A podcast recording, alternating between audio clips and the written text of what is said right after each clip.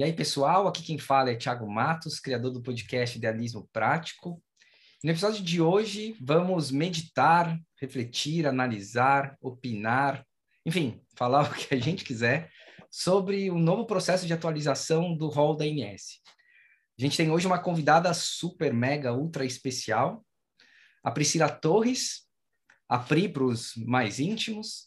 A Pri é jornalista, coordenadora da BioRede Brasil, coordenadora de advocacy do Grupo de Apoio ao Paciente Reumático Brasil e do Grupo Encontrar, conselheira nacional de saúde e, por meio do Conselho Nacional de Saúde, ela representa, né? Ela representa o CNS no CoSaúde, ou melhor, na CoSaúde, na comissão aí de avaliação de tecnologias na saúde suplementar. Ô Pri, você deixou de mencionar que você também é enfermeira, que você também é advogada, que você tem tudo, né, cara? que mais que faltou aqui? Bem-vinda, viu? Obrigado por ter aceitado o convite. Olá, Tiago, Tipa dos mais próximos, como nos relacionamos. É, muito obrigada pelo convite. A gente tem que acreditar aquilo que nós estamos atuando, né? Eu acho que conhecer o direito faz parte da nossa jornada de de, de ativista, né? Porque de verdade no Brasil o direito não socorre aqueles que dormem, porque se você não correr atrás dos seus direitos, você não vai conseguir o seu espaço dentro da sociedade civil. Bom, enfermeira, essa, essa foi uma graduação que já não me pertence mais, e essa nova jornada de, de, advo, de advocacy, de militância, já não estou mais atuando no, na área. Você sabe que eu acho legal essa sua formação, porque você é uma advocate, uma grande ativista no mundo da saúde e você tem uma formação, né, se for pegar toda a sua história de formação, né, como na enfermagem, no direito, no jornalismo, é, eu acho assim, são três áreas de formação que você tem que trazem uma, um repertório para o mundo de advocacy, principalmente em saúde, extraordinário, né? Você tem aquela vivência da ponta do enfermeiro, é, que na prática ali é quem é quem ali está cuidando mesmo do paciente, né? Você tem a visão investigativa do jornalista, de buscar fontes, é, e você tem todo o background jurídico que também te permite é, pensar na, na formatação da política pública, né, na norma, é, interpretar as normas. Quando a gente estuda o processo de tomada de decisão, a gente está estudando norma, a gente está estudando regimento interno, resolução, lei, decreto. Então, assim, são três formações que te dão aí uma base para atuar como advocate fantástica, né? Não sei nem se você já parou para pensar nisso, cara, mas é, é fantástico, é fantástico. Ou não, ou, ou você acha que não? é, é importante porque quando você conhece um pouquinho a evidência científica, mas você também conhece bem a jornada de vida real, é mais fácil para entender os processos e, sobretudo, para entender a relevância social daquele processo, né? Porque quando a gente vai discutir, por exemplo, evidência, Será que todas as evidências elas têm relevância social na jornada do paciente? Será que no final do dia aquela tomada de decisão ela vai impactar a vida do paciente, ela vai melhorar a jornada de acesso daquele paciente? Então, a gente precisa de verdade conhecer todos esses espaços, conhecer essas perspectivas e conseguir ter subsídios para você ter um olhar amplo e que vai estar representando as necessidades que, que precisam ser atendidas daquele paciente. Eu acho que isso é muito importante, sobretudo é, é importante a gente conseguir ter esse olhar do todo, né? Porque a gente vê muito ativista, a gente tem muito advocate que consegue olhar para a sua própria necessidade, ou seja, eu como uma paciente convivendo com artrite reumatoide, me sinto totalmente confortável para aprender a discutir oncologia. Então, eu acho que a gente precisa ter essa disponibilidade de que estamos militando pelo usuário e que o usuário ele será sempre usuário, independente da patologia que acomete aquele paciente ou aquela família. Então, a gente precisa ter essa perspectiva muito, é, muito consolidada dentro dos nossos das nossas estratégias de, de, de, tomada de decisão, porque muitas vezes na posição que estamos, a gente tem que tomar uma tomada de decisão que não conseguimos consultar todos os nossos pares, mas ah. precisamos construir essa tomada de decisão com todo o coletivo. Então, é, isso é importante para a gente poder ter uma representatividade que seja é, que seja igualitária, né? que venha representar a necessidade do usuário como um todo. Claro, eu, eu acho muito legal essa, não só sua formação, mas assim as perspectivas que você acabou incorporando né, nesses seus anos de, de trabalho, além de tudo como uma paciente, tendo essa perspectiva aí é, também de paciente, eu acho que isso traz muita bagagem para você, traz uma capacidade, uma liderança, uma legitimidade também para atuar muito grande. Você se preocupou em ter todos esses é, esses predicados, enfim, essas formações para te preparar mais ainda para o pro processo. Agora, você está há, acho que há dois meses, né? Ontem e anteontem, você participou da sua segunda reunião é, como membro da, da CoSaúde. É, a CoSaúde, que é o, é o órgão que está ligado ali à INS, mas que tem a função de avaliar as tecnologias em saúde e dar o um encaminhamento é, para que a diretoria colegiada da INS avalie o que, que vai entrar, o que, que não vai entrar para o rol de cobertura obrigatória dos planos de saúde. É algo extremamente importante, é uma grande responsabilidade que você tem fazendo parte é, desse, desse espaço. É, eu tive a oportunidade de também participar por três ou quatro reuniões, não, não me lembro agora exatamente, mas desse espaço, e foi uma grande experiência para mim, assim, aprendi muitas coisas, e é muito interessante que agora, vendo do lado de fora, né, assistindo, eu tenho acompanhado todas as reuniões pelo YouTube, vendo lá, te torcendo muito pela, por você lá, é, é, muito, é muito interessante também ter esse olhar de fora para ver o que está faltando de informações ali para a sociedade poder participar. Porque eu lá dentro, eu consegui enxergar tudo que estava acontecendo, consegui enxergar o, o chat ali de todos os participantes. Do lado de fora eu tenho restrição de algumas informações. E é legal também, né, ver, ver essa, essa, as limitações que quem está na pipoca, né, é, não, enfim, tem em relação a quem está ali no camarote, participando ativamente. Sobre isso, Pri, como é que você está vendo aí a sua. Que, que, balanço que você faz aí dessa sua participação de forma geral? Assim, você tá. Era o que você esperava? É, você está, enfim, está animada? Me fala um pouquinho sobre a sua experiência nessas duas reuniões que você já teve a oportunidade de participar. É, é importante é, recordar, Tiago, da nossa jornada com a saúde suplementar enquanto ativista, né? Nós representamos a Associação Nacional de Grupos de Pacientes Reumáticos, a ANAPAR, lá quando começaram aquela maior participação social no rol, no ano de 2009, onde foi feito a primeira incorporação de medicamentos de uso domiciliar para dentro do rol da INS. Então, a gente pode fazer uma reflexão, na verdade, do formato anterior, antes da pandemia, e do formato agora na pandemia. Eu acho que antes da pandemia, por exemplo, as reuniões eram transmitidas pela internet, mas as discussões também eram transmitidas integralmente, porque você não tinha chat no meio da, da reunião que era transmitida. E existia um outro dispositivo de participação social também mais efetiva, que era a transmissão lá no YouTube, estava sempre. Lembra na época do Periscope ainda? A transmissão estava sempre com o chat liberado. Então, se você não estava participando com direito a voz e voto dentro da reunião, você tinha pelo menos o direito de manifestação. Podia comentar, então, né? assim, você podia comentar. Por muitas vezes, o que, que a gente fazia como ativista? Olha, a ANS vai, isso a gente fez muito em artrite, por exemplo. A ANS amanhã vai discutir artrite reumatoide e nós queremos que os pacientes assistam a transmissão que vai ser transmitida no YouTube e façam seus comentários durante a transmissão. Então, se a gente for resgatar a memória disso, tá lá. O paciente, o usuário, o usuário que paga a mensalidade de plano de saúde, ele estava lá assistindo.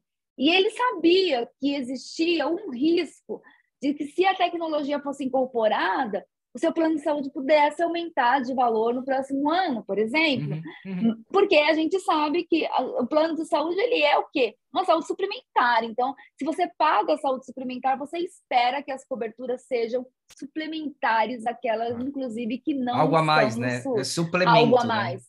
Você está pagando algo a mais. Porque nós temos garantido no nosso país o melhor sistema de saúde que temos, que é o SUS. E nós deveríamos todos militar para que sequer existisse saúde suplementar no nosso país. O meu conceito de ativista, o meu conceito de advocate é esse. Devemos militar para quê? Para ter um sistema único de saúde equilibrado, fortalecido, com financiamento forte e com uso racional de todos esses recursos dentro do SUS.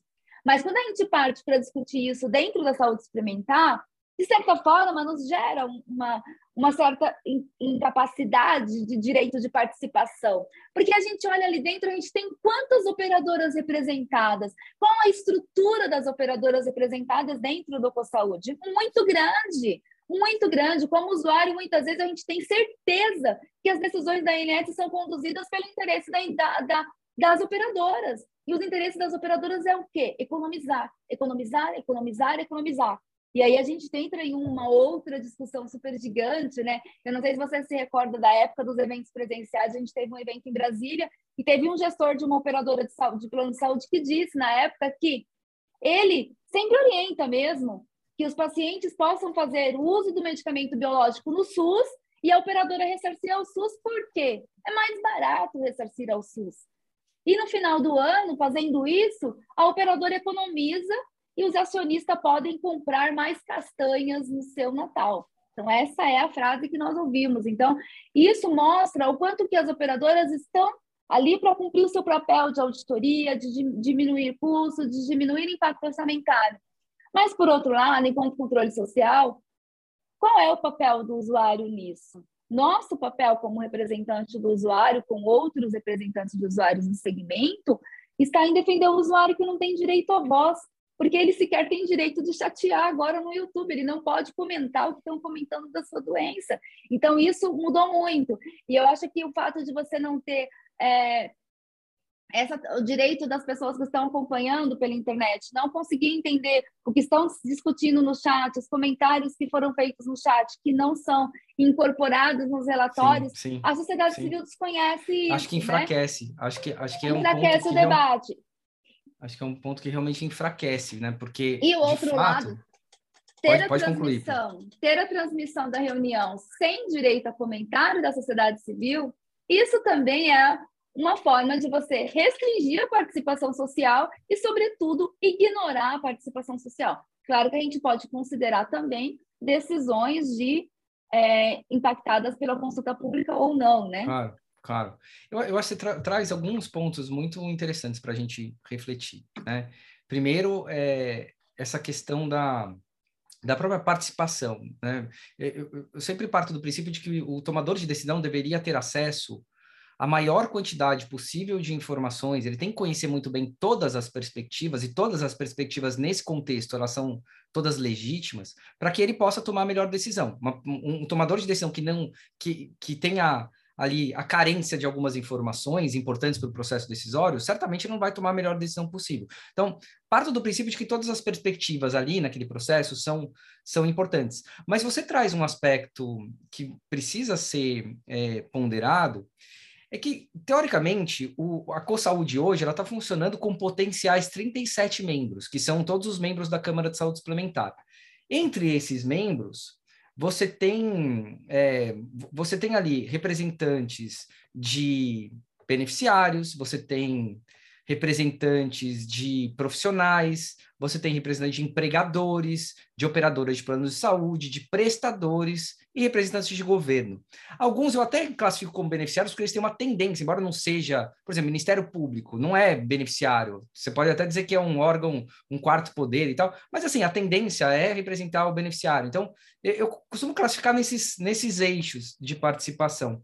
Agora, se você for parar para pensar quem está mais preparado em termos de estrutura para participar desse processo, eu concordo com você, as operadoras, e não que elas estejam erradas, assim, elas se prepararam, é, é, elas entenderam a importância desse processo para a sua dinâmica e se prepararam, contrataram profissionais altamente qualificados para participarem do, do processo decisório. Então, todas as representações de operadoras ali estão com pessoas muito qualificadas participando ali. É, é difícil esperar que a sociedade civil tenha esse nível de estrutura, né? Tem esse nível de estudo. Provavelmente as pessoas que estão lá, elas estão, é, foram contratadas, estão recebendo pelo tempo que elas estão lá. E, e assim, a sociedade civil ela meio que vai tentando é, girar pratinho, assim, tá ali ao mesmo tempo que está fazendo outra coisa. E, e, assim, é, uma, é um desafio a mais. Então, a impressão que dá, eu também fico um pouco com essa impressão, é que talvez a, o nível de influência do, do setor regulado naquele processo acaba sendo maior. Não acho até que a, não, não, tenho a não acho que a ANS ela está ali para para. Nem estou falando que você falou isso, tá? Mas eu sei que algumas pessoas é, partem do princípio de que a ANS está ali para defender o interesse do, do setor regulado e tal. Eu acho que não, mas a, a partir do momento em que Muitos estão falando a mesma coisa, várias representações do segmento das operadoras falando a mesma coisa, seguindo uma linha de raciocínio, a impressão é que a massa crítica vai por aquele lado.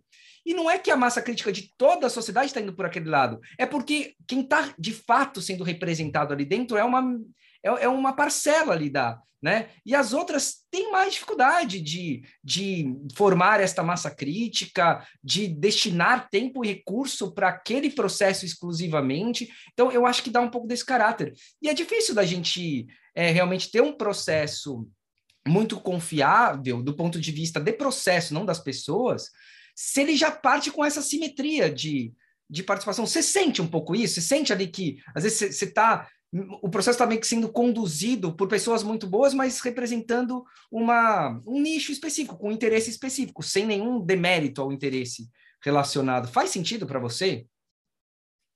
Sim, faz sentido. Nós não podemos deixar de considerar que todos os representantes das operadoras que fazem parte do Saúde são muitíssimo capacitados para isso, são especialistas e quando também temos né, pessoas contratadas por elas que também são especialistas, que muitas vezes vêm trazer os contrapontos, e isso é, fortalece muito a, a voz das operadoras dentro do CoSaúde, né? Então, é muito comum que uma operadora emita um parecer desfavorável, né? Meu voto é desfavorável à incorporação, e todas as outras vão seguir aquilo ali, né? Mas, é, de certa forma, a gente, a gente olha, por exemplo, qual o papel da consulta pública em uma tomada de decisão que as operadoras foram a voto da maioria que disseram não pela incorporação?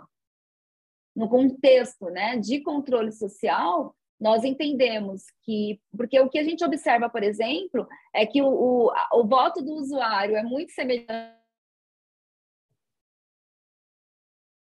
à sociedade médica, enfim, mas é, e o voto das operadoras são muito parecidos com os votos das operadoras. Então, isso a gente precisa de um critério que possa trazer a relevância social daquela incorporação à luz da ótica do controle social. E é nesse momento que entram todos aqueles que não podem participar do voto favorável ou desfavorável, que seria o nosso entendimento o próprio a própria consulta pública. Então, a exemplo da reunião de ontem, nós tivemos uma tecnologia para um câncer, um câncer de próstata, em que o parecer inicial foi desfavorável e 98% da participação social foi favorável à incorporação e contrário à decisão do CoSaúde.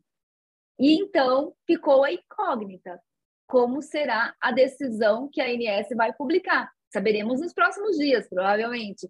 Mas a minha indignação é se existe um parecer desfavorável da ANS pela incorporação, mas a sociedade civil, de forma organizada e de forma expressiva, contribuiu na consulta pública com 98% das contribuições, discordando da decisão da ANS e, e, e, e, manifestando a importância da incorporação da tecnologia, qual será a decisão da ANS? Você é, traz um outro ponto importante, né? Que eu acho que não está tão claro no processo e precisa ficar claro no processo para todo mundo, assim. O que se espera de fato de uma consulta pública? Qual é o papel da consulta pública? Né? É, é, é, eu acho que eu acho que alguns é, alguns pontos contribuem para às vezes uma talvez não sei se distorção é a palavra certa, mas para um uso talvez não aquele que a Inés esperaria da consulta pública. O fato que você falou que tem votação, né, que às vezes você está, pelo menos até a penúltima reunião, estava sendo assim, tinha uma, uma tabelinha é, em que você tinha lá as representações e se o voto era favorável ou desfavorável, né? Basicamente era assim, é, que você que você votava ali, que os membros votavam. Nessa última reunião, acho até que eles fizeram um ajuste que me parece até interessante. Eles estão colocando ali o o que a entidade acha, observação, comentário da entidade, não mais um só favorável desfavorável. Acho que isso tem muito mais cara de relatório e menos cara de voto do que estava sendo feito antes. Ainda acho que não é o ideal, mas eu acho que eles mesmos perceberam a, a como aquilo estava atrapalhando o processo, esse modelo de sim ou não.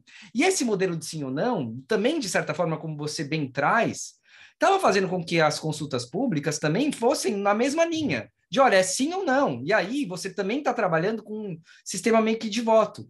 Eu acho que 98% das manifestações favoráveis, eu não sei se eu teria, do ponto de vista tá, regulatório, eu, eu, eu digo para você, assim, na minha opinião, eu não acho que a consulta pública deveria ser vista como uma votação, que ela deveria ter, é, ser analisada como, olha, se tem uma quantidade muito grande, é para a INS mudar sua posição. Mas eu acho que traz sim uma uma expectativa da sociedade, um termômetro da sociedade extremamente importante que não pode ser desprezado para a importância daquela tecnologia. Se eventualmente a questão ali é preço e não é, a utilidade ou a eficácia do produto, eu acho que a Inês tem que encarar aquilo não como um, olha, é, é, tudo bem, obrigado pelas, pelas manifestações, muito importante, mas é muito caro, não vamos cobrar. Não, tem, temos que achar um, um caminho extraordinário. Se é importante, se a sociedade realmente assim está mobilizada em torno daquilo, e se de fato traz, a gente tem alguma alguma prova de eficácia, o que que a gente pode fazer no meio deste processo para tornar aquilo que a princípio seria não custo efetivo em custo efetivo? Vamos chamar a indústria para para negociar. Ah, mas não tem esse espaço de negociação. Então temos que criar, temos que criar um espaço de negociação. Senão vai ficar aquela discussão assim, sem pé nem cabeça, de ah, vamos incorporar só se houver negociação de preço. Não existe isso no processo. Esse é um tipo de encaminhamento que, se alguém não mudar o processo, ele é um encaminhamento nulo, é um, é, é é um encaminhamento que é imprestável. Imprestável, não, não, é, não estou usando uma palavra ofensiva, estou usando uma palavra de aquilo não presta para o processo, não, não, não dá para ser usado é, no processo. Eu fico com um pouco essa sensação de que a gente ainda não sabe, ou e me, não só a gente, mas a INS também não sabe exatamente o que ela espera de um instrumento de participação social da consulta pública até para a gente saber melhor como participar, porque quando o próprio órgão decisor não, não nos mostra claramente qual a melhor forma de usar aquela informação ou aquele instrumento de participação, a gente testa do jeito que a gente considera que é o melhor jeito, e a votação é um jeito, né? Então, eu, eu, eu fico na dúvida, como que a gente poderia usar a consulta pública adequadamente? Como que ela deveria é, ser manejada a ponto de trazer relevância, né? Se você fosse o tomador de decisão, como você usaria a consulta pública para que ela te desse elementos, estrutura, repertório para alterar a sua decisão? Que mudança você faria nesse processo da consulta pública em específico? Veja bem, por exemplo, o caso de ontem, né, da reunião que, que aconteceu no dia 18 de maio. É, existiam 498 uh, contribuições e 98% favorável à incorporação. Então, aqui, é, minto, foram 562 contribuições na consulta pública e 554 contribuições discordavam da recomendação de não incorporação, portanto, autodeclararam-se favorável à incorporação da tecnologia 554 pessoas. São 98,57% da sociedade civil que contribuiu, dizendo que aquela tecnologia tinha uma relevância social. E é evidente que eles contribuíram considerando, claro, o custo da tecnologia. Mas aí a gente vem Diante da minha incapacidade quanto operadora de negociar o preço, porque não temos um dispositivo legal para isso, eu simplesmente vou articular para que não seja incorporada e que o paciente pague com a sua vida pela culpa de ter uma doença que precisa de um medicamento de alto custo. Então aí a gente vem aumenta o impacto orçamentário da operadora ou a gente aumenta a morte do usuário que paga plano de saúde? Pagar plano de saúde hoje, para o brasileiro, sobretudo, principalmente depois da pandemia, é basicamente o sonho de vida. O brasileiro sonha em quê? Ter uma casa, ter plano de saúde e ter faculdade. O segundo sonho de consumo, né? Estava vendo uma pesquisa, é o segundo sonho de consumo da classe C né? É o plano de saúde. Então, assim, eu, eu, Priscila Torres, tenho um plano de saúde que é um plano de um, de uma, de um conjunto de pessoas, né? de uma, de uma classe, da classe de jornalista, pago o plano de saúde com recursos privados e sei o quanto meu plano de saúde hoje custa mais caro do que quando eu tinha plano de saúde em 2008, quando não tinha biológico no plano de saúde para artrite reumatoide. Então, é evidente que eu sei que, claro, ficou mais caro porque fiquei mais velha, ainda não morri, então estou custando mais, né? Então, você, cada vez que você faz aniversário, você simplesmente sofre muito quando você muda de classe etária. E eu não sei se eu vou ter capacidade de ter o mesmo plano de saúde que tenho aos 41 anos, quando eu tiver 70. Então, se eu chegar aos 70 anos, provavelmente eu vou estar no SUS, porque talvez eu não tenha mais capacidade financeira de pagar o plano de saúde que eu pago hoje. Então, dependendo do, da categoria de plano de saúde, é melhor você ter somente o SUS. A gente viu isso claramente na pandemia, né? Então, assim, na pandemia, aqueles planos de saúde de menor, de menor capacidade financeira, o que, que eles fizeram com seus usuários? Mataram ele de Covid antes de dar assistência, né? Então, a gente teve o SUS brilhando na pandemia, salvando vidas e milhares e centenas de vidas. Então, a gente entra nessa discussão, sabe, Tiago? Eu acho que se, por exemplo, dentro dessa tecnologia, se não houver uma mudança de conduta da ANS, podemos considerar que a consulta pública não serve de nada. Então, tira a consulta pública do sistema. Não faz mais consulta pública na ANS, porque se você não escutar a sociedade civil, para que, eu estou contribuindo? Isso é totalmente desmotivador para a sociedade civil. É desmotivador para o usuário quando uma associação de paciente informa: olha, tem uma consulta pública da ANS para incorporar um tratamento, para avaliar a incorporação de tratamento para sua doença, participe da consulta pública. O usuário vai olhar para a nossa cara e vai falar assim: ah, vou participar para quê? A ANS não me escuta, então eu não vou é. participar. Então, a gente está falando de usuários de diversos segmentos. A gente está falando do médico, do pesquisador, do cientista, a gente está falando da, do usuário que paga o plano de saúde, nós estamos falando da sociedade civil. Então, assim, se não existe consideração da opinião da consulta pública, tira a consulta pública do processo. A gente deixa só ali no Saúde.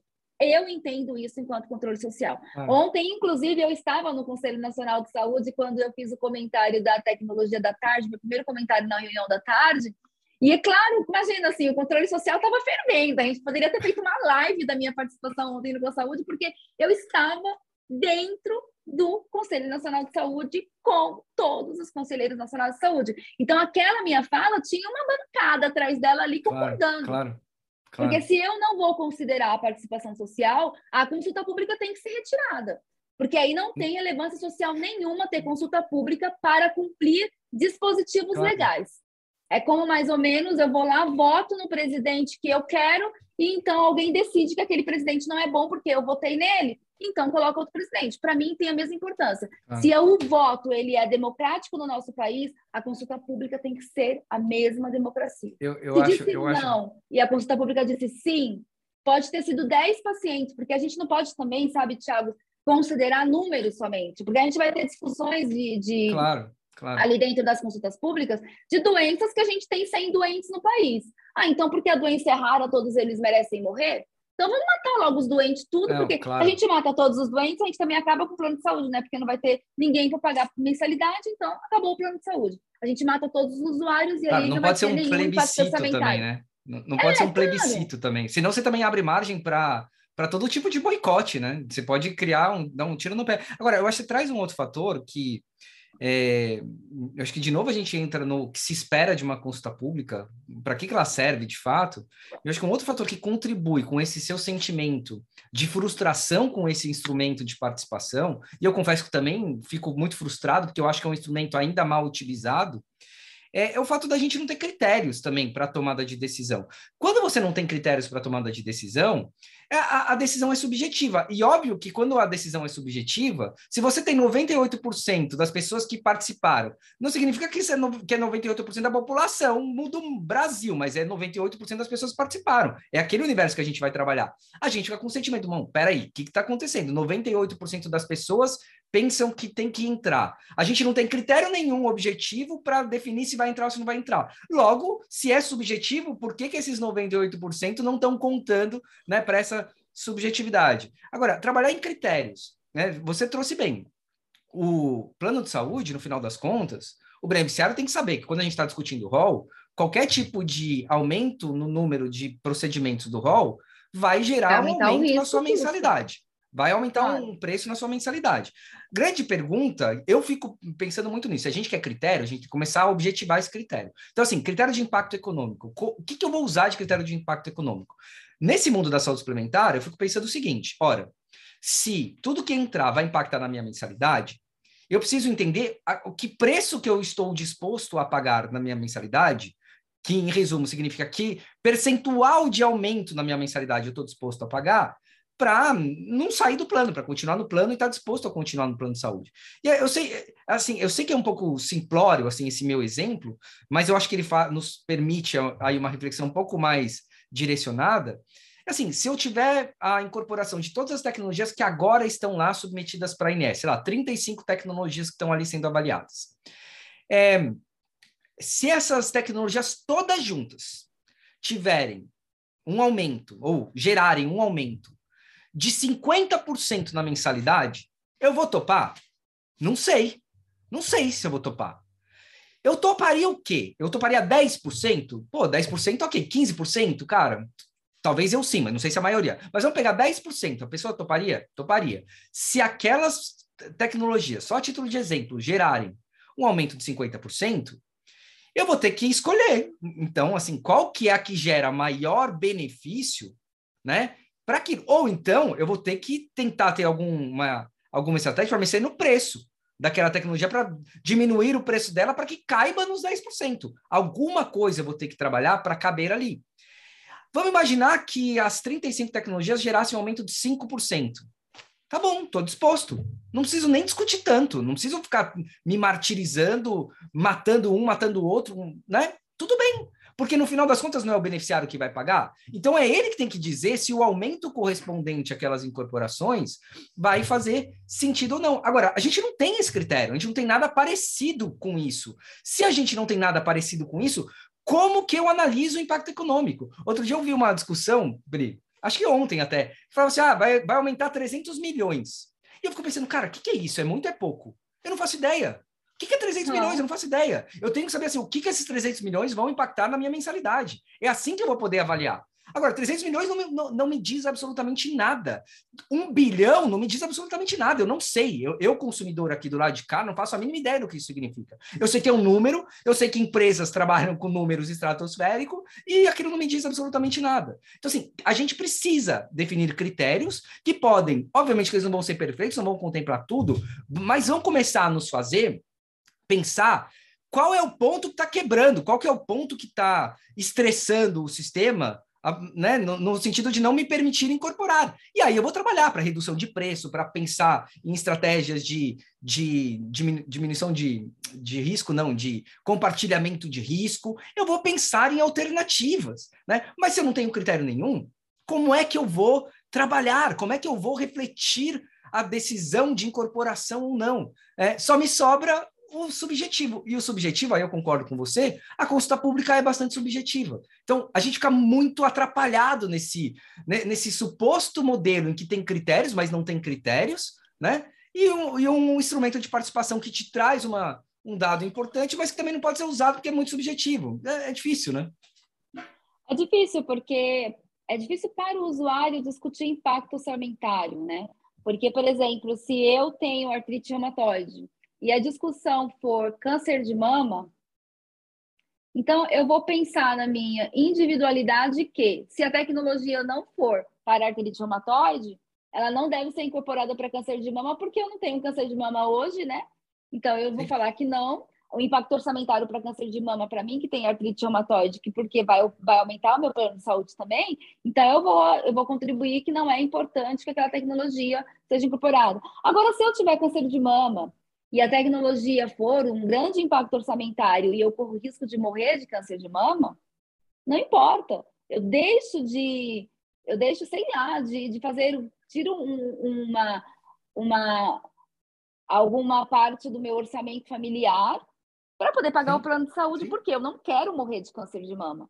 Agora, se a operadora não quer ter o aumento do impacto orçamentário, ela tem que mudar de atividade econômica, Tiago. Porque você não tem como avaliar risco em populações que você não tem como saber quem é que vai ter uma doença ou não.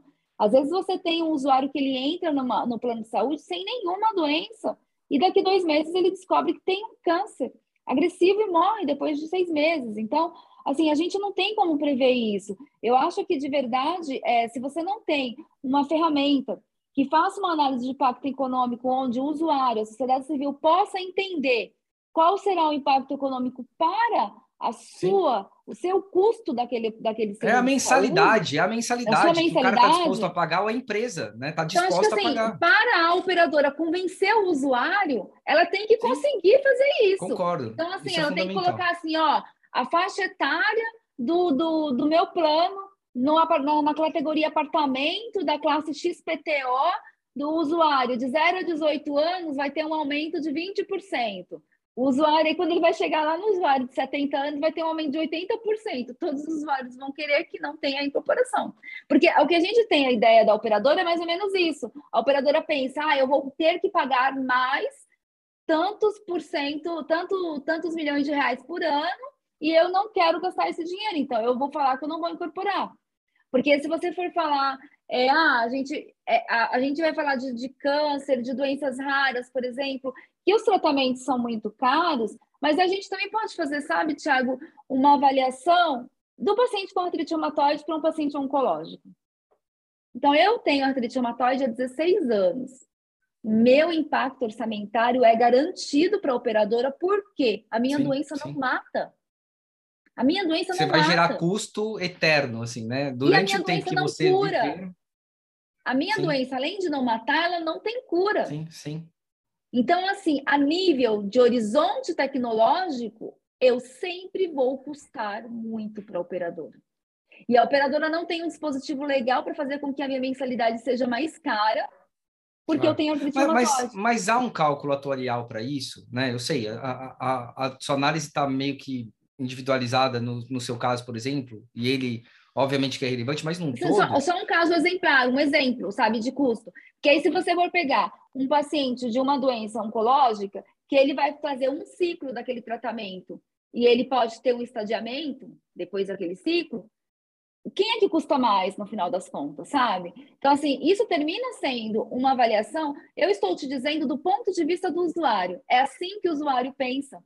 É assim claro. que o usuário pensa. Claro. Então, o usuário vai pensar desse jeito. Aí o usuário vai olhar, ah, mas olha, a gente tem rol para tratamento de doenças crônicas incuráveis, enquanto isso, a, a ANS é infavorável à incorporação de uma tecnologia de uma doença que se pode curar, que se pode controlar. Né? Então, assim, se eu controlo, eu não vou usar aquela tecnologia todos os meses da minha vida.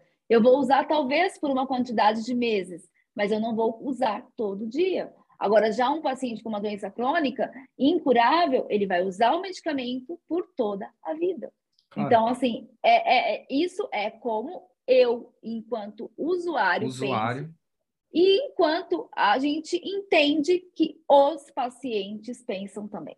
Claro, e, e, e você traz um ponto que, óbvio que as operadoras têm instrumentos, né, cálculos atuariais, porque não é todo mundo que que vai, que tem plano de saúde, que vai ter, ser um gasto. Pelo contrário, a maioria não, a maioria está pagando ali para ter um seguro, para se sentir segurado, mas ela não quer usar, né? É, é teoricamente uma minoria que vai gerar um, um ninguém um quer usar, maior. né? É, mas, mas assim, eu fico pensando também, vai, do ponto de vista da tentar fazer aqui um, um, um papel aí de advogado do diabo, né, do, sob a perspectiva da própria operadora.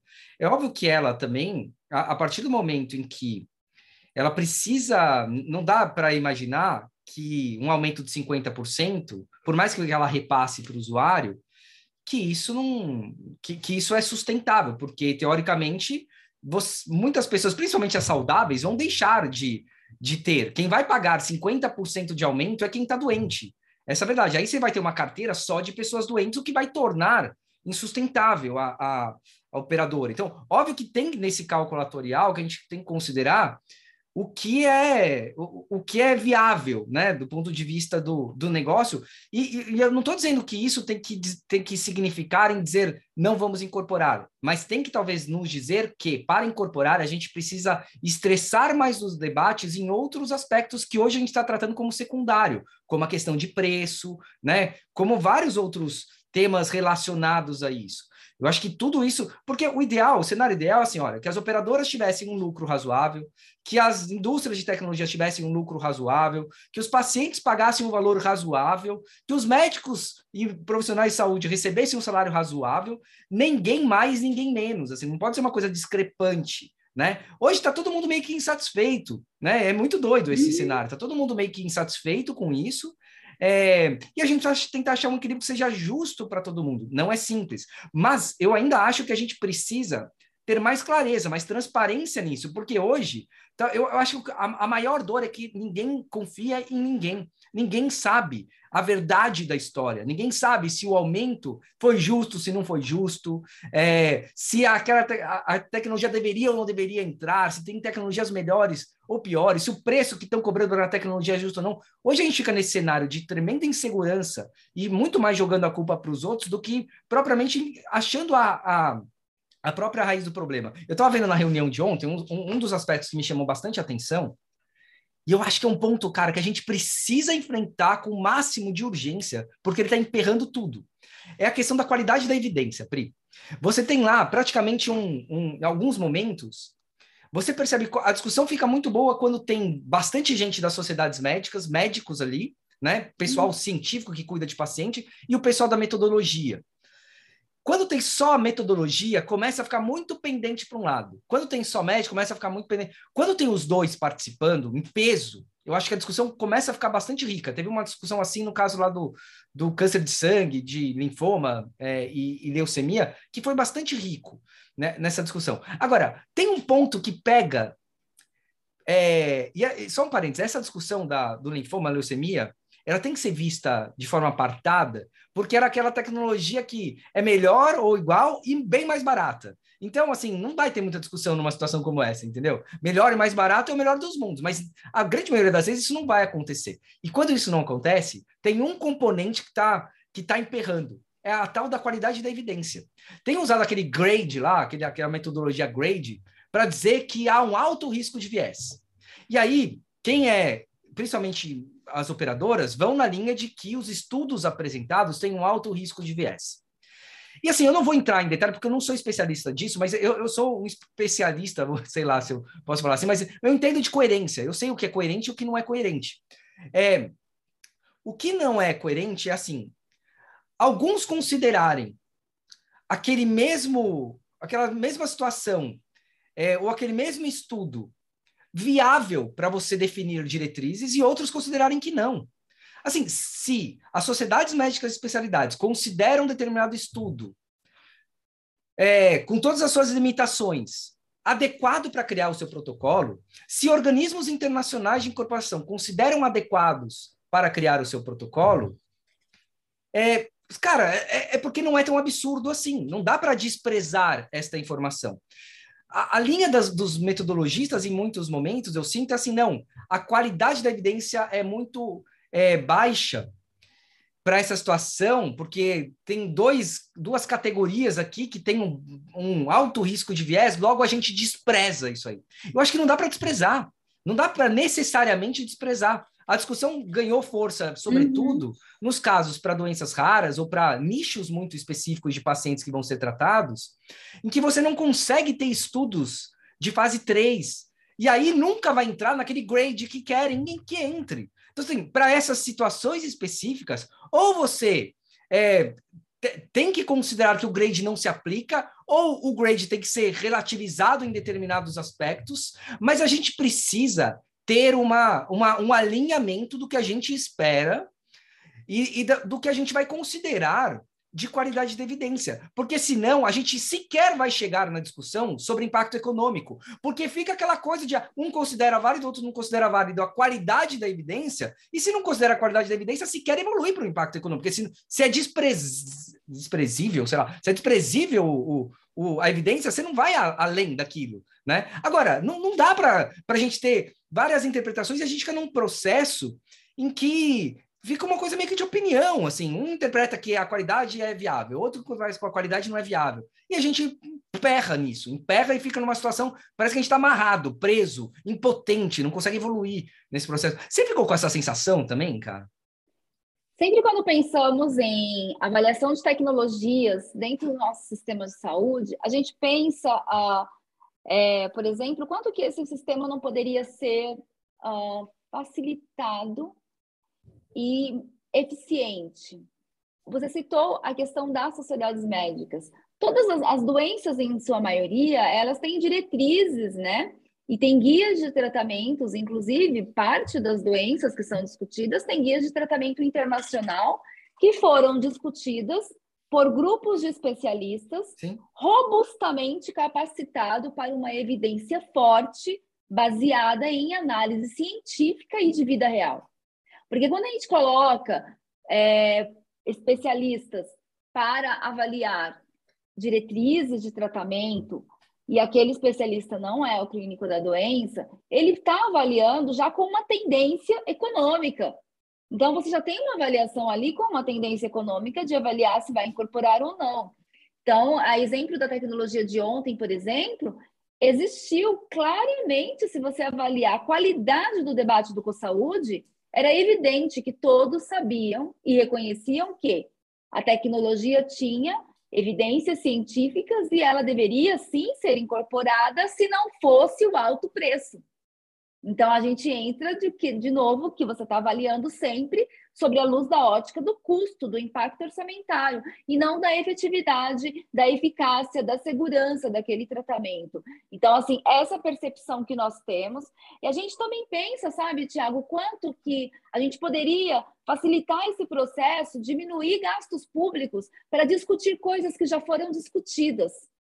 Então, a gente poderia partir do princípio de que se aquela doença, se aquela tecnologia já tem uma diretriz de tratamento, por que, que eu vou discutir de novo se eu não sou especialista? Então, a gente vai discutir o quê? Preço. Criamos, então, dispositivos que possam fazer negociações antes da incorporação. E isso é válido tanto para a saúde suplementar quanto para o SUS, porque você vê esse mesmo discurso na Conitec e você vê na INS. Você vê impacto orçamentário nas, nas duas discussões. Quando, na verdade, a gente está discutindo a nossa capacidade de pagamento, a gente não está discutindo a qualidade da tecnologia. A gente passa a discutir muitas É que às vezes não fica tão claro, né? Parece que, parece que é tentam não chegar na discussão econômica desqualificando.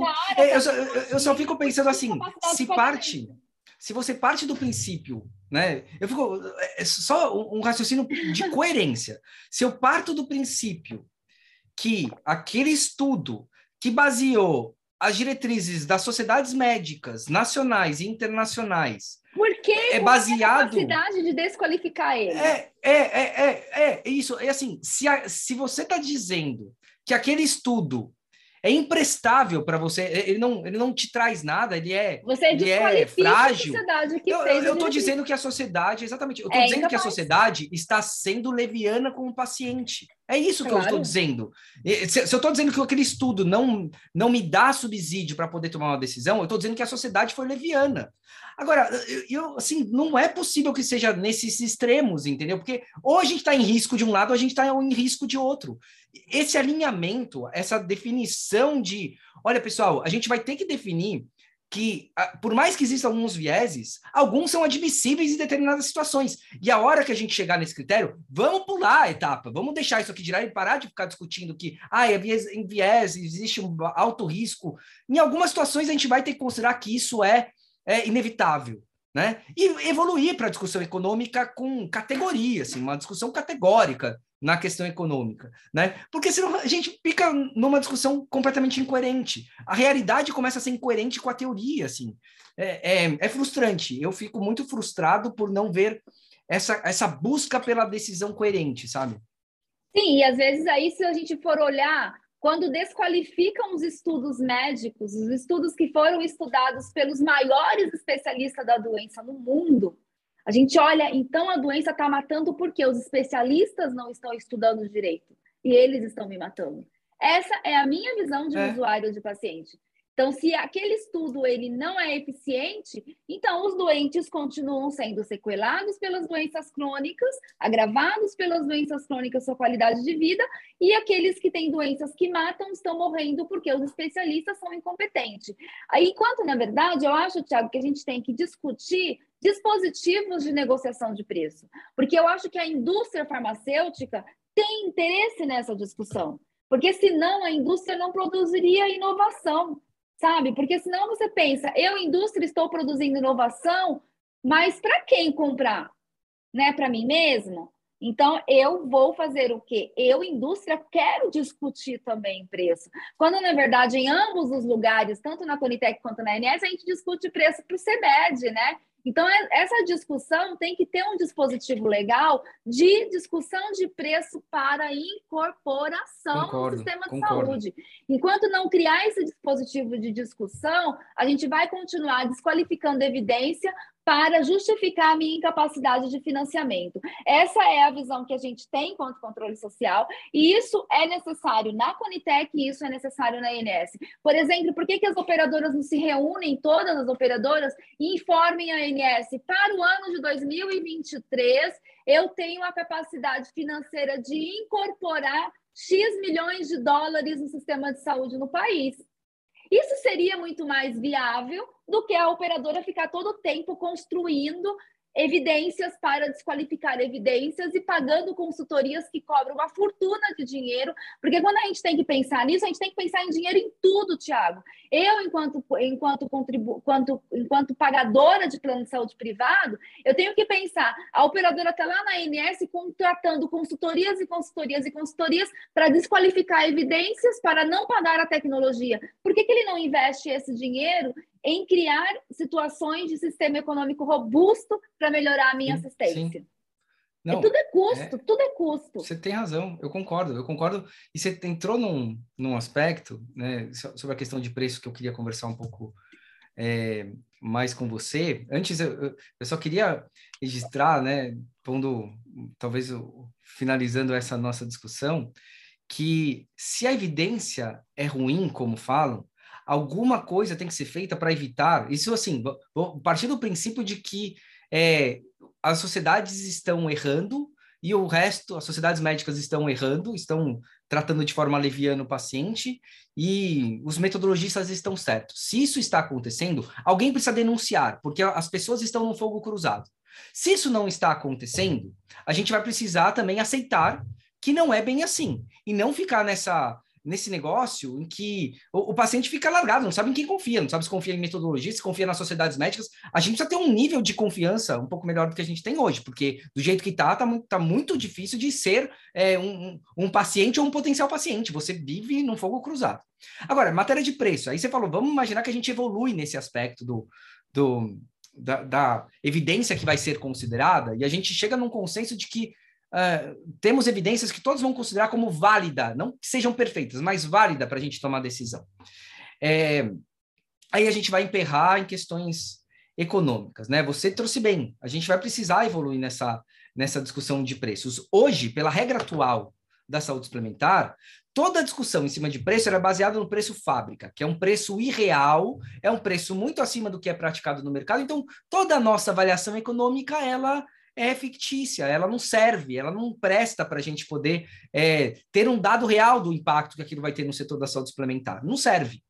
É, e a gente também não cria instrumentos para fazer com que o valor das tecnologias seja algo justo também para as operadoras. A gente não consegue. Se a gente incorpora, por exemplo, uma única tecnologia que você não tem dois fabricantes, você só tem um, você tem uma concentração muito grande de mercado, e aquela tecnologia foi incorporada, a empresa é comercial, vai ter essa, esse pensamento comercial, ela não tem estímulo nenhum para fazer desconto, porque se todos os operadores precisam obrigatoriamente comprar aquela tecnologia, ela não tem estímulo para fazer desconto, ela não vai fazer desconto. Vamos, vamos esperar caridade de onde provavelmente não vai vir caridade. Né? Mas é preciso ter algum movimento regulatório para fazer com que, olha, se aquela, aquela tecnologia para ser incorporada não dá para ser por um preço X, tem que ser por um preço X, é, sei lá, dividido por dois, se for o caso. E para garantir que esse X dividido por dois seja praticado, é preciso algum mecanismo regulatório que cria esse compromisso jurídico da, da do fabricante para que as operadoras possam ter também essa segurança. Eu fico pensando assim, quais, para não ficar falando só criticando, vamos pensar em soluções. Né? Eu estava pensando em duas coisas possíveis que eu. Sim, pode ser que sejam soluções bem toscas, mas pode ser um começo de uma discussão e que sirva para, enfim, que, podem me massacrar, mas tragam outras soluções melhores.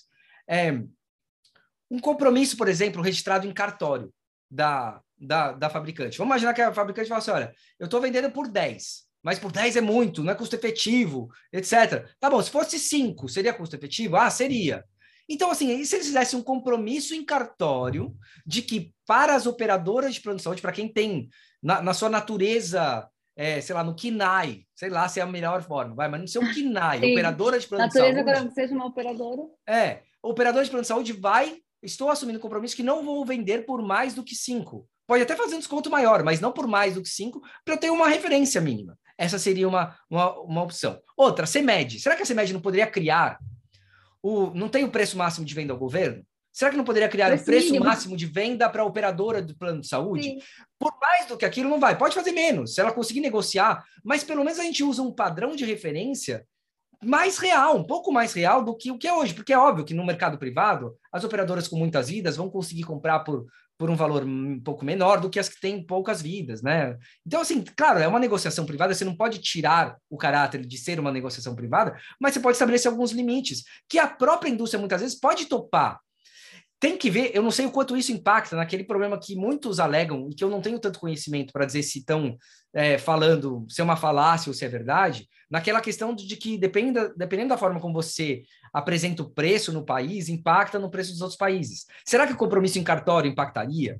Será que o, o preço CEMED próprio para operadoras impactaria? Eu já vi muitos fazendo é, algumas, algumas negociações no SUS em que vão doar uma parte e vender outra por um preço maior. E que no final das contas, se você fosse pegar a média, seria um preço bem menor. Essa poderia ser uma alternativa? Vai uhum. doar uma parte? Sei lá, se é que a gente tem que criar estratégias para driblar o sistema, o que é acho meio bizarro a gente ter que driblar o sistema e não é, criar um mecanismo mais mais autêntico e transparente, né? Mas enfim, se for esse, será que a gente não tem algumas a, algumas ferramentas para poder é, criar este este momento de mudança do preço que hoje a gente não tem, não tem nada, não tem espaço nenhum para fazer isso, né? Sim, eu penso que, que não vamos avançar nas discussões enquanto não criarmos esse mecanismo, né? Ele não, se ele não existe, já temos evidências robustas de que ele precisa ser criado. Não podemos continuar deixando de dar oportunidades de tratamento aos pacientes porque não conseguimos fazer negociação de preço.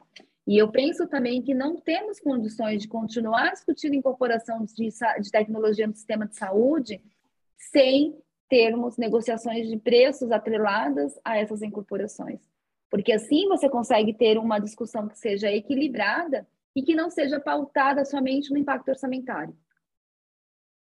Concordo, concordo. 100%. O caminho é longo, eu penso que, que muitas coisas do que vivemos hoje foram escritas em um cenário que não temos, que não tínhamos na época da, da redação de todas essas questões, né? Então, hoje nós precisamos reformular esse sistema e a gente precisa ter a avaliação de tecnologia em saúde com impacto orçamentário efetivo na decisão da incorporação e não tentar desconstruir a relevância social daquela incorporação para o usuário.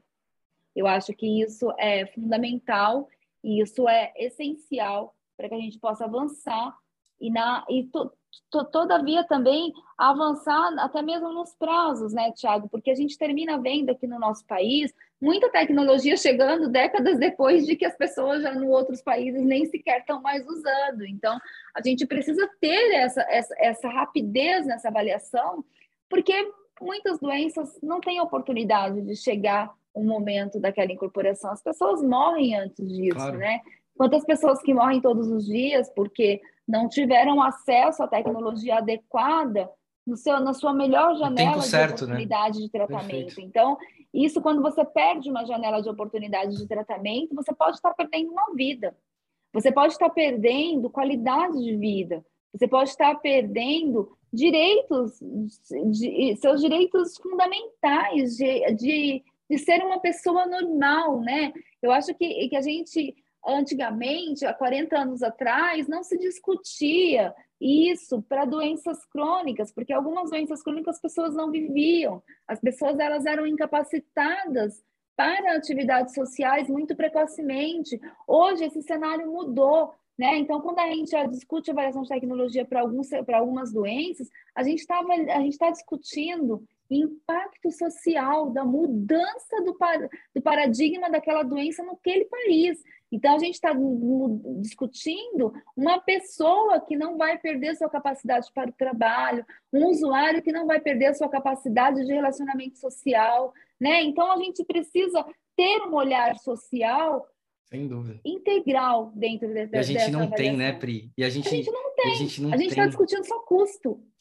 Teve, teve uma discussão sobre colite ulcerativa, se eu não me engano, retocolite, mas que foi até apresentado um estudo que mostra o impacto daquela doença na, na, na previdência social, assim, as pessoas param, uhum. deixam de trabalhar, e a gente não tem... Eu fico pensando, até um, um dos membros da CoSaúde seria o Ministério da, da, da Fazenda, do, da Previdência e tal né, o quanto que eles de fato estão participando a ponto de trazer os impactos nessas outras áreas do governo para a gente poder olhar uma política pública de uma forma global, de uma forma como país, de uma forma intersetorial, interministerial, e a gente não está. A gente não está, a gente está muito longe disso. A gente não consegue Sim, a gente sair discute, do. A gente desfragmenta Mundinho. o sistema e tenta cada um olhar as suas próprias necessidades de economia. Seus, exato, seus nichos. A gente né? precisa né? olhar o usuário. A avaliação de tecnologia em saúde, a incorporação, ela deveria olhar todos os parâmetros de impacto social para aquela incorporação. E não somente o custo. Porque se você não tiver esse olhar integral, você não está avaliando o impacto orçamentário de verdade sabe? Não está avaliando mesmo. Por exemplo, retocolite é uma doença extremamente incapacitante, mas se você tiver uma oferta de tecnologia na janela de oportunidade adequada, você muda o destino daquele doente. Então, você não está mudando o momento, você está mudando a vida deles, está mudando o prognóstico. É uma história, né? É uma história inteira para se contar. É uma história. É uma pessoa que não perdeu capacidade de trabalho, uma pessoa que conseguiu pagar suas contas, é um usuário que tem dignidade. E quando a é. gente está discutindo só em a valor orçamentário de tecnologia, a gente está desconsiderando tudo isso. É verdade. Sabe? Porque, porque a gente termina. É, eu acho que você discutir a TS no país, sendo paciente e representando o paciente, você precisa ter uma maturidade emocional muito grande. Porque, de verdade, em muitos momentos, a gente equipara a discussão de custo de tratamento de uma doença como a construção de um prédio. Cara, nós não somos um, um objeto, nós somos vidas que queremos viver com todos não os é algo que pode, pode acontecer, posso ter, mas se eu não tiver, tá tudo bem, né? Não, a gente está falando de histórias que muitas vezes. Sim, são, eu acho que talvez esse é um ponto. Esse é um ponto que a gente precisa trazer, talvez é uma forma também é, não é o único fator, mas é um fator indispensável. A gente precisa trazer histórias. Eu acho que a gente está faltando para esses processos de ATS histórias, muitas histórias, histórias mesmo, histórias do dia a dia das pessoas, documentários da, das vidas das pessoas, porque isso de alguma forma tem que trazer elementos. De novo, não, não é o único fator que tem que ser levado em consideração, mas é um fator que tem que ser obrigatoriamente levado em consideração. Não pode ser desprezado, Sim. né? Sabe, ainda ontem no Conselho Nacional de Saúde eu conversei com com os nossos pares, né, da, que está aqui conosco na, na, na representação, sobre isso. É, o CoSaúde nos permite uma coisa muito boa e que nós devemos lutar para manter e que devemos dedicar para que ela tenha qualidade, que é a participação do convidado. O, o representante do CoSaúde ele pode levar dois convidados por tecnologia então, assim, o nosso compromisso social, enquanto, enquanto usuário, enquanto representante do usuário, é lutar para que todas as discussões de todas as tecnologias possamos ter um paciente que possa falar sobre a luz da sua perspectiva de vida real, a relevância daquela incorporação. Às vezes, aqueles metodologistas, eles jamais, eles nunca na vida deles viram um paciente. Eles nunca na vida viram o que é o impacto de uma doença que não tem cura o que é o impacto de você descobrir um câncer agressivo. Então, acho que essa oportunidade que a gente tem de levar convidados é muito importante, porque a gente pode trazer essa perspectiva e ter um olhar. É, é, claro que é uma, é uma discussão muito dura, porque um paciente pode sair dali com uma crise depressiva intensa e ir direto para o psiquiatra por pedir né, apoio, porque a, a, gente sabe que a discussão é muito dura para um doente. É uma constante essa, é uma constante essa essa questão que você está falando. Os pacientes quando assistem essas discussões se sentem é humilhados, muito frustrante para eles. Se sentem é. humilhados, a gente se sente um lixo porque tipo, eu acho que isso é um termômetro para a gente que está participando eles. dessa discussão. Acho que isso é um termômetro que todos nós que estamos participando dessa discussão precisamos encarar. Todos aqui, acho que todos que participam têm a sua função tem a sua função, mas não são ninguém ali é dono da verdade. Ninguém ali é dono da verdade. E a perspectiva do paciente ainda eu acho que está sendo muito pouco vista, refletida. De novo, não é a única forma de a gente, não é o único fator que tem que ser levado em consideração, mas é um fator que obrigatoriamente tem que ser levado em consideração no seu detalhe, na sua história, no dia a dia, nos desafios que as pessoas vivem no seu dia a dia. Isso é importante, até para que todos possam, de alguma forma, saber que precisam estressar mais que foram que o seu racional foi até um limite, mas que precisa ir além. Às vezes a gente se acomoda porque a gente inevitavelmente vive um viés da confirmação e quer se apegar àqueles nossos velhos ideais, aqueles nossas nossas velhas sabedorias. Isso acontece com todo mundo, comigo, com você, com metodologistas, claro. com médicos e tal, né? Mas a gente precisa ter esta perspectiva muito real. Eu concordo super com você, Pri. Eu acho que esse é um, é um fator é, absolutamente chave para o processo. Ô, Pri, você trouxe uma, uma questão dos prazos, né? É, que muitas vezes a gente perde a janela de oportunidade do paciente. A gente teve uma mudança importante nos prazos. A gente passou de um de um cenário a menos de um ano ali que que a gente podia demorar até 1.300 dias, quase quatro anos para ter acesso a uma tecnologia, dependendo da data em que a tecnologia fosse registrada, para um cenário de no geral, de 180 dias prorrogáveis por mais 90, lembrando que esse prorrogável é exceção, não pode ser considerado a regra, a regra é 180. No caso de tecnologias em geral, e de 120 por mais 60, no caso de oncológicos. Eu tenho duas perguntas para você. Primeiro, é, é justa essa diferenciação? Assim, faz sentido a oncologia ter, ser analisada num prazo menor e o restante não? É, e se talvez o ideal não seria a gente, ou assim, de repente, ou mantém assim e tudo bem, mas também se criar uma, um, um fluxo de incorporação extraordinária para aquelas tecnologias que são absolutamente disruptivas, não esperarem sequer o 120, como aconteceu no caso da Covid, que a gente teve incorporações assim em questão de semanas, porque era super importante, talvez a gente se depare com tecnologias assim. E não faz sentido para mim, pelo menos, que a gente fique ali trabalhando com prazos ordinários para situações extraordinárias. Né? Como você vê essa questão do prazo, que eu sei que ainda é um pouco polêmico e que vai gerar ainda discussão futura? Quem tem dor tem pressa, independente da doença. Eu penso que não deve haver, não é justo haver diferença de tempos entre uma, uma doença ou outra. É claro que a gente tem doenças que matam e nós temos doenças que sequelam. Mas para você, o que é melhor? Morrer de uma vez ou morrer devagarzinho? Essa é a realidade da diferença da oncologia para uma doença crônica. Você tem doenças crônicas que são tão agressivas que elas vão trazendo sequelas para o usuário a cada dia mais, que vão aumentando a cada dia mais e mais. Mas aquele usuário não morre em três meses, mas ele vai perdendo funções, ele vai perdendo qualidade de vida que fazem muita diferença na sua autonomia de vida. Então, a gente precisa pensar de uma forma que os prazos talvez sejam muito longos para todas as doenças, 180 dias para uma doença crônica, uma doença crônica que ela pode ser degenerativa, que ela pode ser evolutiva, é muito tempo. Assim como também é muito tempo para a oncologia. Assim como discutir prazos, a gente também tem que discutir prazos até mesmo dos DUT, né? Os prazos de que uma, um plano de saúde tem para aprovar um pedido de um procedimento especial, um medicamento, por exemplo.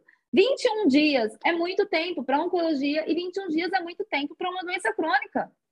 Se você a oncologia também ter... mudou, né? A oncologia agora são 10. Pra, por exemplo, quimioterapia oral, a lei tratou só é disso. Dias. Só para oncologia 10 dias. Para o resto, continua, continua assim, os 21 dias Mas definidos você não pela acha que 10 INS. dias né? é muito tempo, Thiago? A gente está falando Eu, eu acho que tem que ficar de critério médico, que eu não no sei país. Sabe assim, às vezes é muito tempo, porque a gente sabe que tem operadoras que têm é, é, organizações administrativas diferentes. Então, tem operadora que te responde em três dias, e tem operadora que te responde no décimo dia dizendo que faltou um exame. Então, é muito tempo. É muito tempo, porque a partir dali, quando tem a resposta da operadora, tem todo o trâmite administrativo para que aquela tecnologia seja disponibilizada, implementada, realizada. Então, às vezes, a gente tem, assim, a gente tem que falar de vida real. Às vezes é melhor para o médico internar o paciente, hospitalizar ele, fazer com que o custo do tratamento seja aumentado para ele dar o remédio para o paciente no tempo da janela de oportunidade. Isso é vida real. Isso não é uma possibilidade, é o que acontece todos os dias. Você interna o paciente para poder dar tratamento para ele no tempo da janela de oportunidade. Porque aí você pelo menos deu o início daquele tratamento e o paciente vai ter tempo para esperar os prazos da operadora. Então, a questão de prazo precisa ser revista, ela precisa ter critérios baseados na relevância social, na Urgência, né? importância Claro. daqueles prazos, na urgência, e esses prazos deveriam ser definidos pelo médico prescritor que conhece o paciente, não pela operadora. É, eu, eu acho que faz sentido o que você está falando, né? No- nos dois eixos da discussão, tanto na da incorporação quanto Da na implementação. da efetiva oferta, assim. Eu acho que Claro. depende, claro, vai depender. Eu, eu não tenho condições de avaliar, né? Se 10 dias é muito ou pouco, mas eu acho que você vai ter que apostar em alguém, você vai ter que delegar esta para quem teria mais credibilidade técnica para isso. Eu acho que é o médico, quem tem mais credibilidade técnica para dizer Claro, é se tem que ser em médico. 5, em 6, em 7, em 10, se dá para esperar 20. Recordando, é o né? médico assistente do usuário, não é Exato. o médico auditor da operadora. Sim, sim, claro. Aí é Quem entende da dinâmica do paciente, de todo o conjunto ali, doente, a né, do contexto do do, paciente. Sim, então essa Perfeito. questão de prazo precisa ser discutida e eu não concordo que tem que ter prazos diferentes para oncologia. Eu acredito que temos que ter prazos eficazes que venham de encontro com a necessidade do usuário e que estejam pautados na evidência da prescrição médica e não na evidência administrativa de protocolos operacionais. Isso é, é bastante é, é bastante difícil de entender, de aceitar, e a gente tem que pensar que tudo é custo. E se você tem prazos que sejam mais adaptáveis à realidade, à necessidade de vida real, você vai ter menos custo. Porque o que acontece na prática é isso: o paciente precisa, com urgência, em janela de oportunidade, o médico interna, faz o procedimento, porque internado não tem Acha um jeitinho, né? Acha um jeitinho. Claro! Aí é, é mais custoso, né? Às vezes. é melhor a operadora pagar o quê? A internação e o remédio rapidamente, porque o doente sair do leito, porque no leito Sim. o doente paga a diária. Na casa do Sim. doente, a operadora não está pagando a diária. Então, a operadora tem que deixar de ser menos burocrática, mais prática e pensar na jornada do paciente de forma integral. É, eu, eu acho que essa questão do prazo, até eu acho, acho que é um ponto que a, a- a- toda norma já nasce é, sempre defeituosa, nenhuma no- norma nasce perfeita. Essa aqui certamente não nasceu perfeita. Eu acho que a Uhum. INS, se eu, se eu fosse pensar assim, até em iniciativas de advocacy para melhorar isso aqui, já pensando nos problemas que, que vão ser gerados, eu acho que assim, avaliaria como é que a INS vai atuar nos próximos seis meses. Ela vai ter que se adaptar, ela vai ter que criar uma estrutura. Ela provavelmente vai atender o, o vai, vai saber quais fluxos deve seguir para poder atender os 120 dias. E a partir daí, eu acho que a gente tem que lutar para que todos entrem nos 120 dias, mas não só isso. Lutar para que haja uma, um fluxo de incorporações extraordinárias, seja para câncer ou para qualquer outra patologia, quando algo se mostrar extremamente importante, né? Pode pegar aquela linha do fast tracking da Anvisa, quando for uma tecnologia para uma doença negligenciada, é, enfim, tem alguns critérios ali que tudo passa na frente. Por que não uma tecnologia que também seguir esses critérios, né, de relevância fundamental para o sistema, dela também passar na frente, ser analisada em 20 dias, em 30 dias, né? Eu acho que também concordo com você, tem que ser pela pela relevância daquilo para o sistema, para o paciente e tal, e não necessariamente por uma definição algoritmizada que não vai ter uma a, a, a possibilidade de ajustes para situações bastante específicas. A gente entra, Privô, esse já é o podcast mais longo que eu faço, e que delícia esse papo contigo. Eu queria só é, um último ponto trazer aqui com você, E aqui eu já aproveito até para fazer o meu próprio advocacy aqui. Você agora é uma, é uma influencer lá dentro, uma tomadora de decisão, uma influenciadora. É, e eu acho assim, um nível para participação social, a gente falou muito de participação social logo no começo, mas um aspecto que é, é um pressuposto fundamental para a participação social é a transparência. É, e não existe transparência parcial. Não existe. Transparência parcial é não transparência. É, ou é total ou não é transparência. Ou a transparência é radical ou a gente não tem transparência. Não dá para participar com mais ou menos, uma transparência mais ou menos. Eu acho que tem dois aspectos. Apesar de você ter uma vários momentos do processo da Inés bastante transparentes, a Inés, acho que ela é, ela, ela tem essa tendência de, de criar espaços transparentes, mas eu acho que dá dois aspectos que a falta de transparência está atrapalhando é, no processo dois momentos que a falta de transparência está atrapalhando, e não acho que a ANS faz isso de forma deliberada, só acho que ainda não hum, se tocou da importância desses espaços também serem muito transparentes. Primeiro, é que está um processo de, de formação, de construção das regras do jogo, do regimento interno da CoSaúde, dos critérios e parâmetros de custo-efetividade, e a INS optou por ter um diálogo com os membros da, da CoSaúde para criar esses critérios. As regras, em especial, para os membros, eu acho que tem que ser construídas para eles e não por eles, porque eu acho que eles já uhum. nasce um, um viés importante ali, né? Como vai ser construída para eles, se eles participarem, eles vão ter alguns, é, talvez, resistência em alguns aspectos. Então, as regras, para eles, não acho que tem que ser construídas por eles. Mas essas reuniões em que eles estão discutindo as regras, estão sendo feitas assim pela internet e tal, tá? Estão sendo gravadas, mas não estão sendo disponibilizadas. E a sociedade, quem está aqui na pipoca, não está entendendo o que está acontecendo. E se não entende o que está acontecendo, se não sabe o que está sendo discutido, não tem como pensar, usar isso como um repertório para também pensar em sugestões. Ah, mas vão apresentar uma minuta e depois vão colocar em consulta pública. Não é a mesma coisa. A resposta pronta é diferente de toda a construção intelectual para se chegar àquela resposta. E a construção intelectual, o como, às vezes é mais importante do que o que. E está faltando. Eu estou sentindo falta. Eu até fiz uma pergunta via lei de acesso à informação, pedi via lei de acesso à informação a gravação da, das reuniões administrativas. E recebi agora uma resposta dizendo que, em função da LGPD, é, a INS não ia disponibilizar aquilo porque as pessoas não, não foram avisadas que a reunião seria gravada e disponibilizada. Né?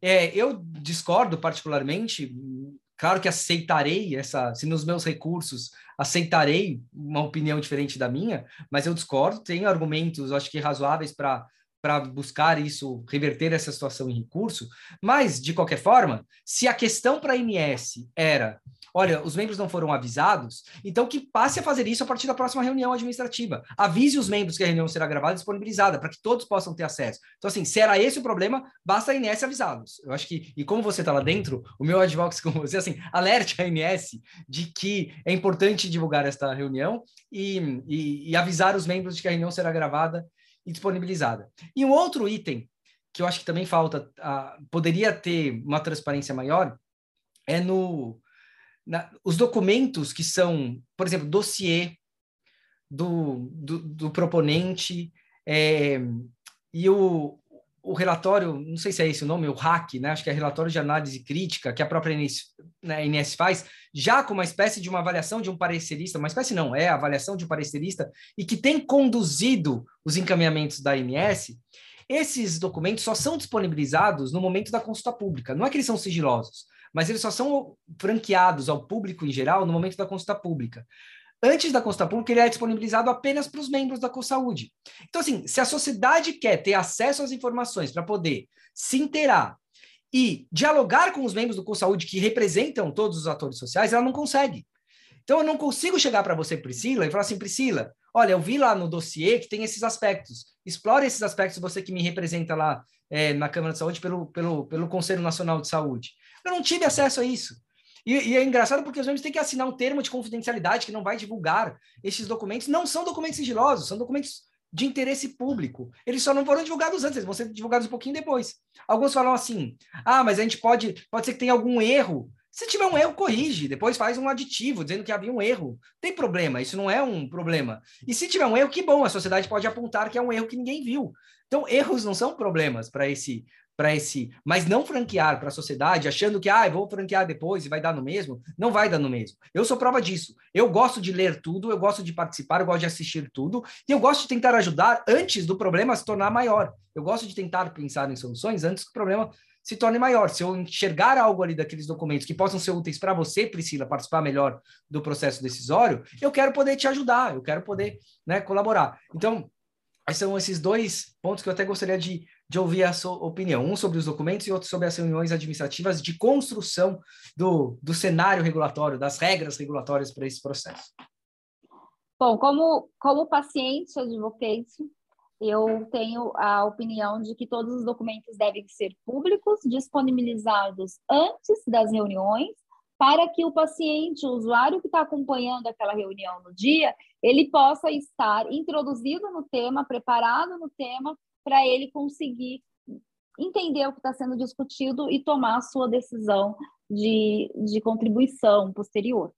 Uh, sobre as reuniões da, da Câmara de Saúde Suplementar, eu sou de acordo também que as reuniões deveriam ser transmitidas e também partindo do princípio de que estamos todos ali prestando um serviço de colaboração para a economia do nosso país e é o nosso direito democrático de acesso à informação acompanhar, participar e, sobretudo, deveria ter a abertura do chat das transmissões no YouTube. Verdade. Não existe significância ter transmissão ao vivo sem chat. É claro que existem dispositivos tecnológicos que permitam o bloqueio e a exclusão de um usuário que está com comportamento inadequado naquela Crie regras, né? Crie regras de tem bom regras. comportamento. Então, assim, hoje a gente tem até tecnologias que nos permitam controlar sei lá, você está fazendo uma transmissão ao vivo e aí alguém começa a discutir fora presidente, fora presidente, para a gente não citar nome, o próprio dispositivo da transmissão do YouTube lhe permite configurar previamente é, tags de bloqueio para que você não tenha ninguém emitindo spam ou comentários é, de cunhos dessegmentado do tema. Então, a gente precisa usar a tecnologia, para aumentar a participação social. Enquanto controle social, nós defendemos que a ampla participação social e o acesso à informação democrática para que seja possível haver contribuição da participação social baseada em evidências, mas sobre a evidência que o usuário teve o direito de avaliar integralmente antes de emitir a sua opinião. E a gente tem que dizer que temos diferentes tipos de usuários. Então, a capacidade de avaliação, de compreensão de texto é ampla. Então, a gente tem que permitir para que a gente possa ter uma participação social efetiva. É acessibilidade, né, Pri? É acessibilidade. Exato, acessibilidade é informação para a formação de uma opinião que seja baseada em evidências e que aquele usuário possa ter esse direito. E a gente sabe que se houver erros, os erros existem para serem corrigidos, né? Então, não existe ninguém no mundo perfeito que possa emitir alguma coisa que não tenha um erro. Então, a gente está ali, se existe um erro, o usuário vai apontar esse erro, ele tem esse direito, e a gente pode é, corrigi-los e vamos aprendendo e melhorando o processo. Excelente. Eu acho que você tocou num ponto-chave. Todos ali estão exercendo uma função de relevância pública. Isso está na portaria, está na resolução da ANS, do, do COSAUD, que todos os membros exercem uma função de relevância pública. Logo, eles prestam serviço e, e contas ao público. Temos que ver o que todos estão fazendo, falando, é, e se não está afim de se expor, ninguém é obrigado a estar tá lá, não é um serviço militar obrigatório, né? Então, as pessoas podem simplesmente sair e fazer outra coisa. Ô, Pri, foi uma delícia ter esse papo com você, me empolguei aqui muitas vezes. Ô, Tia, eu só gostaria que... de fazer um comentário que a gente claro, não discutiu. É, a gente não tem como pensar em avançar na avaliação de tecnologias de incorporação para a ANS se a gente não pensar em deixar de discutir tecnologia para discutir linha terapêutica. Enquanto a gente estiver discutindo tecnologia, a gente vai entrar numa questão que lá no CoSaúde está sendo bastante comentado, que é você discutir uma mesma tecnologia várias vezes, isso é ridículo. Sim. Então vamos começar a discutir. E quem chega primeiro tem prioridade, né? É claro, um negócio... isso está errado. A gente tem Concordo. que discutir linha terapêutica. Se a gente começar a discutir linha terapêutica para a incorporação na INS, a gente vai aumentar o que? A competitividade e a oportunidade de negociação Sim. de preço dentro do mercado. Você é tem isso. toda a razão, e eu acho que esse é um ponto de absoluta convergência, né? com todos os outros membros. Eu vi o pessoal das operadoras também falando a mesma coisa, que consideram importante você ter uma avaliação global, uma linha de cuidado. Eu acho que esse é um ponto de convergência que também é, a gente espera uma resposta da INS. Óbvio, eu estou aqui falando da INS, não é uma crítica a ninguém, obviamente, mas assim, não, as regras de jogo, quem né? estabelece são eles. Né? É, é a INS que estabelece as regras, isso depende da regra ser estabelecida. Então, que nesse momento da construção das regras, da CoSaúde que se pense nisso, né? em como criar esse modelo de linha do cuidado, apesar da lei direcionar a uma avaliação por tecnologia. Mas a gente precisa buscar alguma estratégia para talvez em cada avaliação olhar o todo também, não olhar. Você pode olhar a tecnologia, mas você tem que olhar o todo e não apenas né, o, o que está ali. Ainda que você submeta de ofício, faça uma avaliação de ofício para tecnologias que sequer foram foram submetidas. Super importante isso está trazendo. Pri, deixe seus recados aí finais aí para a galera. Tiago, vivemos numa democracia e as leis foram feitas para serem melhoradas. Então, se existe essa, esse dispositivo na lei, a gente pode trabalhar a democracia para poder modificá-los para que eles estejam alinhados com oportunidades de incorporação, que estejam alinhadas com oportunidades de negociações comerciais. Então, se você está discutindo só tecnologia, você não está discutindo, discutindo linha de cuidado. Se você não discute linha de cuidado, você não tem como fazer impacto orçamentário que seja real. É isso. E aqui nós Perfeito. estamos super disponível. A minha representação no CoSaúde é a representação do usuário, então é a nossa representação. Nós pretendemos levar essa gestão de representação no CoSaúde com muita participação social efetiva do usuário. Então, a gente pretende, em todas as reuniões do CoSaúde, em todas as tecnologias, ter usuários da tecnologia, usuários que sejam pacientes especialistas na doença que eles vivem e que eles possam levar a evidência que falta a interpretação para os metodologistas que jamais viram um paciente. Então, é isso, a gente pretende estar levando convidados usuários especialistas, pacientes e, usuário, e, e usuários também especialistas prescritores que utilizam a tecnologia ali na linha de frente para que a gente possa melhorar um pouquinho a sensibilidade das avaliações metodológicas. Que bom, Pri. Que bom que você está lá. Eu fico muito feliz, assim, enquanto é, usuário, beneficiário de plano de saúde, também cidadão. Muito bom, muito confortável saber que é você que está ali, conheço a sua história, conheço o seu empenho. É, você me representa, não tenho a mínima dúvida. Fico muito feliz, muito mesmo, de você tá lá. Como é que o pessoal te encontra na, nas redes sociais aí, se quiserem lá ficar falando, Priscila, fala isso, fala aquilo, como é que o pessoal te encontra nas redes sociais? Nós estamos na BioRede Brasil, que pode ser encontrada com arroba biorede, underline BR.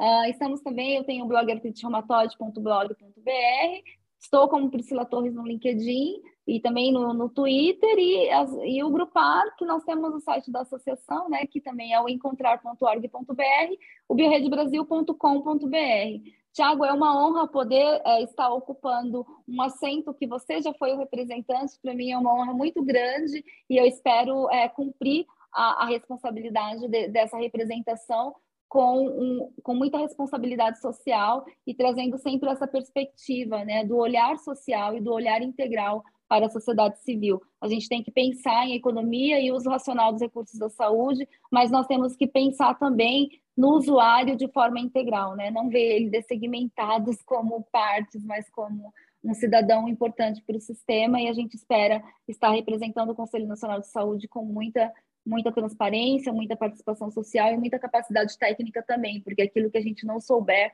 nós estaremos estudando para poder conseguir uh, discutir com a mesma qualidade que a gente tem os outros representantes dentro do CoSaúde. Que bom, Pri, que bom. Obrigado. Obrigado, enquanto cidadão, por você estar nesse papel aí. Sou avalista, eu sei do seu empenho, sei do seu idealismo prático, pegando aqui o, o trocadilho com esse podcast. E que bom que, você, que bom que é você que está lá. É, conte também comigo no que eu puder ajudar. E é isso, pessoal. Conversamos aqui um papo delicioso com a Priscila Torres. É, não deixe, então, de seguir aqui o, o nosso canal. Fique acompanhando aí os próximos episódios. Um abraço para todos e tchau.